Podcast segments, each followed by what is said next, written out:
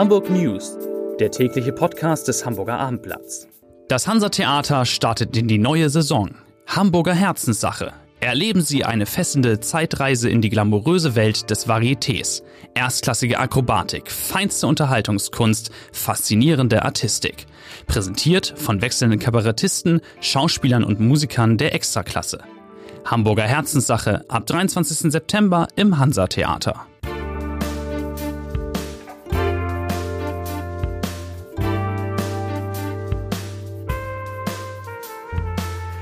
Herzlich willkommen in der neuen Podcast-Woche. Mein Name ist Lars Heider und heute geht es natürlich bei uns um das Derby zwischen dem FC St. Pauli und dem HSV heute Abend im Millantor-Stadion. Aber es geht auch um die Frage, wie sicher die Fahrradstreifen auf Hamburgs Straßen sind. Außerdem reden wir über Autos, die keiner mehr braucht und was mit ihnen passiert. Und mein Lieblingsthema über ein acht Stunden langes Konzert in der Elbphilharmonie, das nur 200 Leute sehen wollten. Und die, die nicht da waren, haben offensichtlich was verpasst. Mehr dazu gleich, aber nun erstmal wie immer drei Nachrichten in aller Kürze. Nachricht Nummer eins. Die Grünen und die CDU in Hamburg-Eimsbüttel haben sich auf eine Koalition geeinigt und damit steht das erste grün-schwarze Bündnis in Hamburg. Beide Seiten wollen auch erstmals eine grüne Bezirksamtschefin in Hamburg wählen. Es soll die Biologin und ehemalige Bürgerschaftsabgeordnete Katja Husen werden. Nachricht Nummer zwei. Vertreter der großen Hamburger Verkehrsunternehmen haben mehr Zitat, Radikalität bei der Verkehrswende gefordert. Wenn wir die Klimaziele erreichen wollen, müssen wir deutlich konsequenter sein, sagt S-Bahn-Chef Kai-Uwe Arnecke. Der Fokus muss auf die Schiene gelegt werden und wir müssen uns alle neuen Straßenprojekte ansehen und uns fragen, ob wir die wirklich brauchen. Tja, gute Frage. Und Nachricht Nummer drei. Keine Angst, es geht ums Wetter. Das Spätsommerwetter, das wir so wunderbar genossen haben am Wochenende, macht nur eine kurze Pause. Zum nächsten Wochenende wird es in Hamburg dann wieder richtig, richtig schön und warm. Am Sonntag kann es Temperaturen von bis zu 24 Grad geben. Ja, drei liebe Kollegen sind, drei liebe Kollegen sind zu Gast im Podcaststudio und ein Raten Sie mal, ratet mal wen, schalten wir nachher per Telefon zu. Jens Meyer-Wellmann, unseren Telefonjoker. Aber zunächst Holger Truhe aus der Kulturredaktion. Holger, du hast es getan. Du warst in der Elbphilharmonie. Das ist richtig, das war nicht das erste Mal. Acht ähm, Stunden. Da muss ich dich korrigieren. Ja. Es waren achteinhalb Stunden. Okay. Nettospielzeit. Insgesamt war ich zwölf Stunden in der Elbphilharmonie, von morgens um elf bis abends um elf. Um Am genau am zu sein, Sonntag? Am Sonntag, um genau zu sein, bis 23.07 Uhr. Da gab es dann den allerletzten Orgelton. Du hast, du warst zwölf Stunden in der Elbphilharmonie, um ein Orgelkonzert dir anzuhören. Ja, Das sind die Fakten. das sind, ja. die, das sind die Fakten. Richtig, Und du ähm, warst nicht allein im großen Nein, ich Saal. war nicht allein, aber ich hatte viel Platz. Denn es war in der Tat so, es ähm, hatten sich etwa 500 Besucher gefunden, die das hören wollten. Ja. Ich glaube, dass durchaus einige von denen nicht genau wussten, was sie erwartet.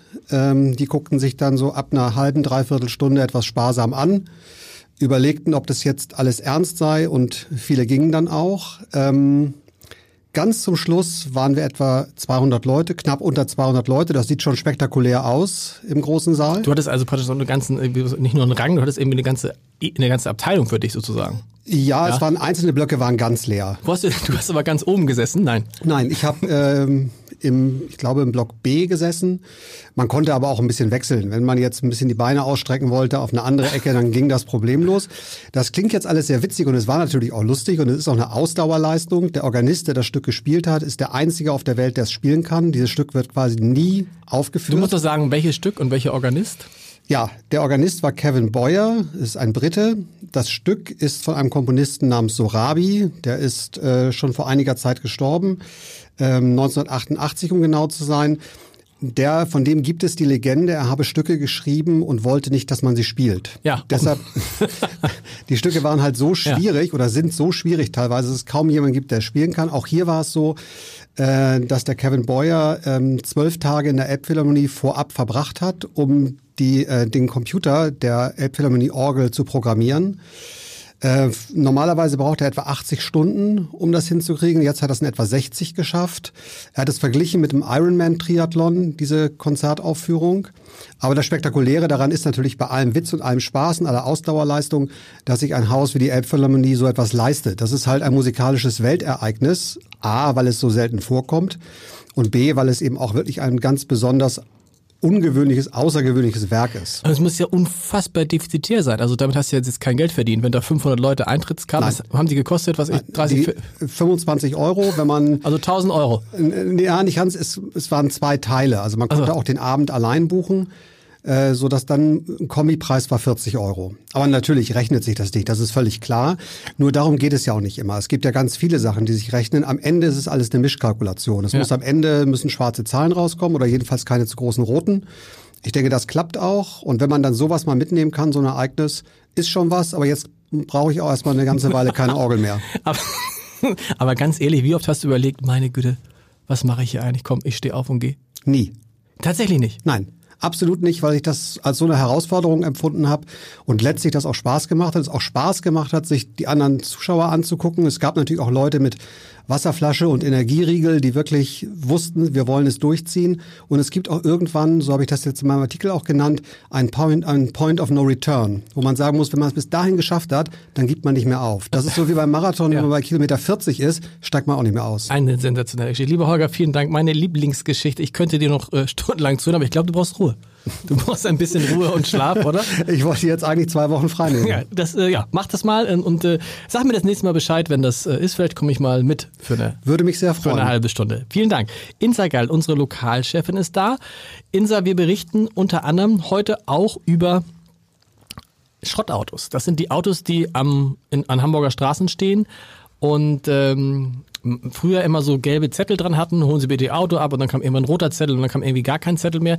Das sind immerhin knapp vier, viereinhalbtausend, die das ja, betrifft. Das sind äh, in diesem Jahr alleine schon 4.500, genau. Die okay. nennt man auch Fahrzeugleichen oder eben Schrottautos, die am Wegesrand stehen. Äh, allerdings sind das die Zahlen schon bis Ende äh, August und da sieht man schon, dass das offenbar immer mehr werden. Also im vergangenen Jahr waren das äh, insgesamt 6.200 knapp und im Jahr davor 5.800. Also es gibt offenbar immer mehr Hamburger, die ihre Autos nicht mehr brauchen oder nicht wissen, wie man abstellen. sie richtig entsorgt. Genau. Ja, und da habe ich mich immer gefragt, ich kenne auch solche, solche Autoleichen, die stehen am Rand und dann ist da so ein Zettel dran und dann noch ein Zettel und dann habe ich mir gedacht, man, man holt die mal eine ab. Ja, das Verfahren ist eigentlich, dass eben mit einem äh, gelben Warnzettel erstmal der Halter darauf seelisch vorbereitet wird, dass er das jetzt mal wegfahren soll. Dann kommt ein roter Zettel, dann wird es also ernst und nach vier Wochen äh, wird das dann, sagen die Behörden, abgeschleppt. Ähm, das soll sich jetzt allerdings verschärfen. Also okay. jetzt gibt es keine Warnung mehr.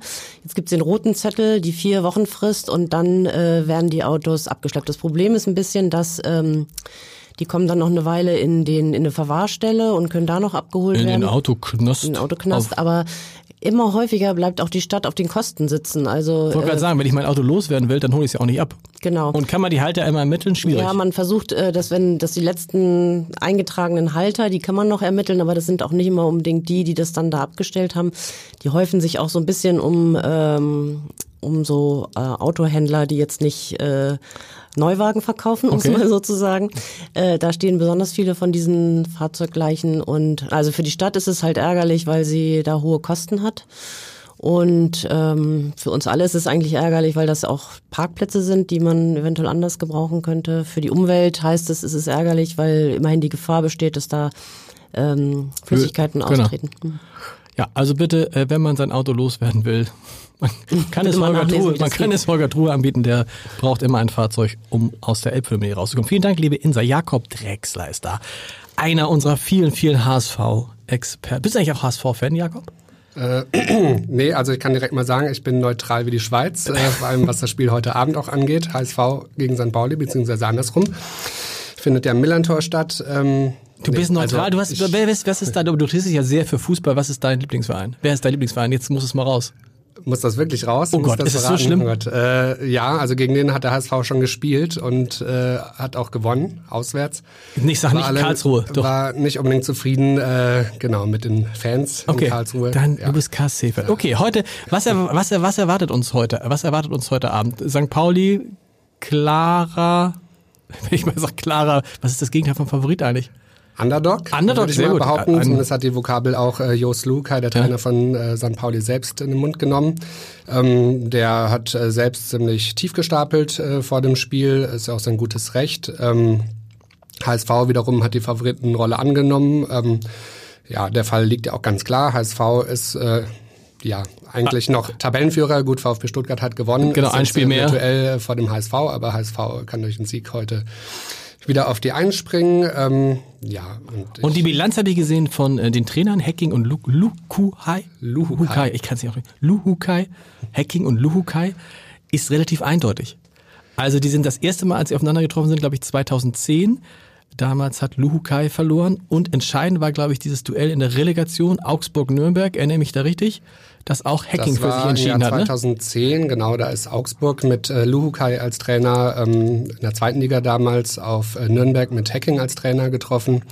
Hacking hat das Duell mit zwei zu null Siegen, 1 zu 0 und 2 zu 0 für sich entschieden und Lukai hat gerade gestern in der Pressekonferenz nochmal ähm, ja, diese Spiele als einen seiner negativen Momente der Trainerlaufbahn bezeichnet. Ein, also ein hat jetzt an Hacking speziell keine sonderlich guten Erinnerungen und äh, kurioserweise ist Hacking auch der Trainer, gegen den Luhukai als Trainer die meisten Spiele tatsächlich bestritten hat.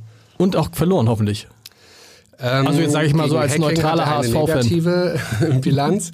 Ähm, gegen den HSV wiederum eine positive. Also da kann man ihn äh, getrost ähm, als HSV-Schreckgespenst oh. bezeichnen. Wobei ich das gar nicht, ich persönlich als neutraler HSV-Fan würde es gar nicht so schlimm finden, wenn der HSV heute Abend sag mal, unentschieden oder sogar verliert, weil mein schwarzer Moment war das 4 zu 0 im, Ver im vergangenen Jahr ist ja Quatsch, in der Rückrunde der vergangenen Saison genau, im Millantor-Stadion. In diesem Kalenderjahr noch. In ja. diesem Kalender, wo alle gefeiert ah, haben ja. und danach irgendwie hat der HSV quasi nichts mehr gewonnen. Also ist, glaube ich, hast du auch das Gefühl, es ist gar nicht mehr so das ganz große Ereignis, sondern ich will nicht sagen, es ist kein normales Spiel, aber es ist auch nicht weit davon entfernt, oder?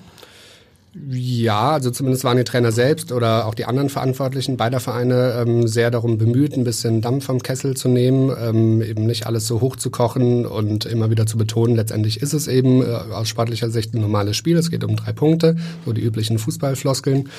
Ähm, und auch ansonsten ist es auffällig ruhig eigentlich, auch rund um das Stadion. Das hat man auch schon mal anders erlebt im Vorfeld des Spiels äh, mit äh, Schmierereien und äh, sonstigen Geschichten. Gut, gestern äh, sind ein paar Fans oder vorgestern mhm. Abend äh, ein paar Fans aufeinander getroffen bei der Lager, ist aber auch ähm, dank der Polizei nicht sonderlich viel passiert. Ja, jetzt nachher oder heute ähm, 17 Uhr, also ein paar Stunden vorm Spiel, wollen die HSV-Fans ähm, Richtung Millantor-Stadion marschieren, ausgerechnet auch durch die Schanze. Ähm, gut, wir gehen jetzt mal davon aus, das läuft auch es alles friedlich passiert ab. nichts. Dein ähm, Tipp. Dein Tipp. Mein Tipp, ähm, ja, ich denke, der HSV wird äh, ein frühes Tor erzielen und damit ein bisschen, ähm, ja, auch da ein bisschen Brisanz äh, rausnehmen oder Hoffnung ähm, von St. Pauli ersticken und am Ende wird es ein 2-0 oder 2-1 von HSV. Vielen Dank, Jakob. Wir fragen jetzt gleich mal Jens Meyer-Wellmann. Der ist nämlich wirklich nicht neutraler, sondern fanatischer HSV-Fan, was er denn von dem heutigen Abend sich erwartet. Aber dafür muss ich ihn kurz einmal anrufen. Mein lieber Jens, wir haben, ich habe es gerade verraten, dass du äh, genau wie ich ein HSV-Fan bist. Deshalb muss ich, bevor wir über dein heutiges Thema sprechen, einmal dich fragen, wie geht es heute Abend aus, HSV gegen St. Pauli? Äh, ich glaube, der HSV gewinnt 2 zu 1. Bist du noch so aufgeregt wie sonst vor Derbys oder ist bei mir ist irgendwie gar nichts ich heute? Bin ja immer, ich bin ja immer eine coole Socke, weißt du, ich reg mich überhaupt nie auf. Dafür bist du bekannt. Dein, dein Thema, es geht ums, äh, ums äh, Fahrradfahren in Hamburg. Fahrradfahren ein Riesenthema.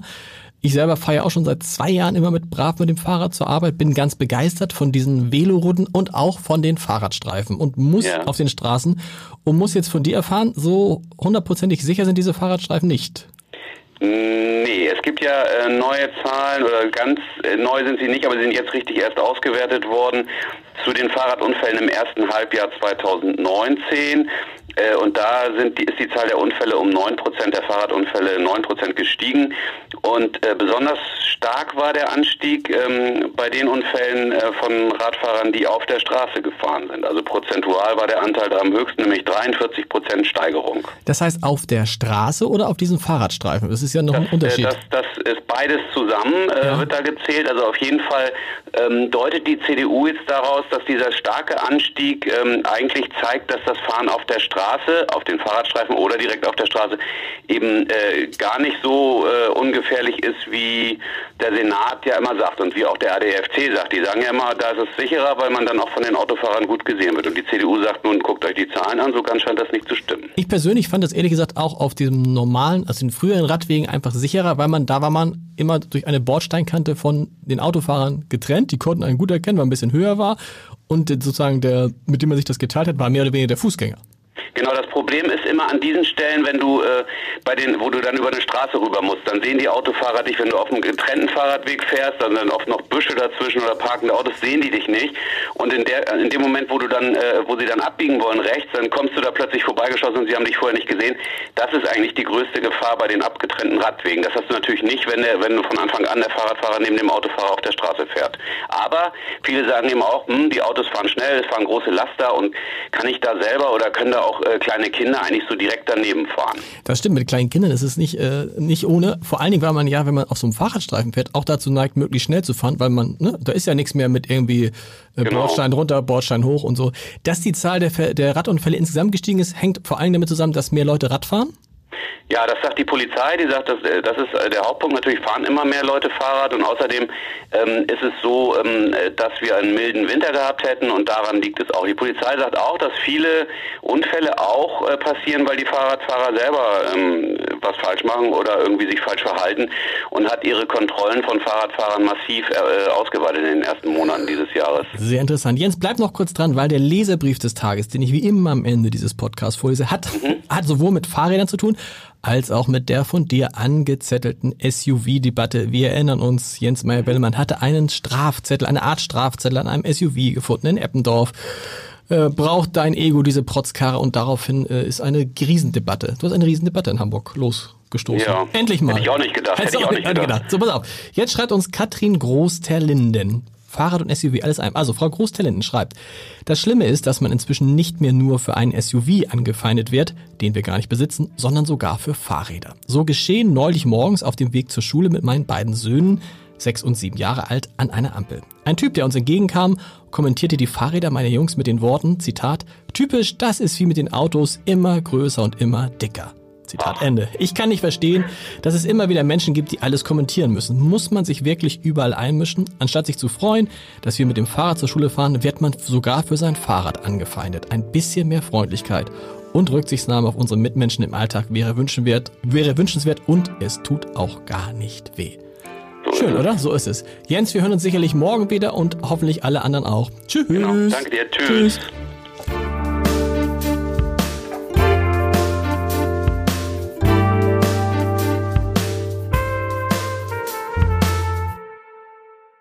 Weitere Podcasts vom Hamburger Abendblatt finden Sie auf abendblatt.de slash podcast.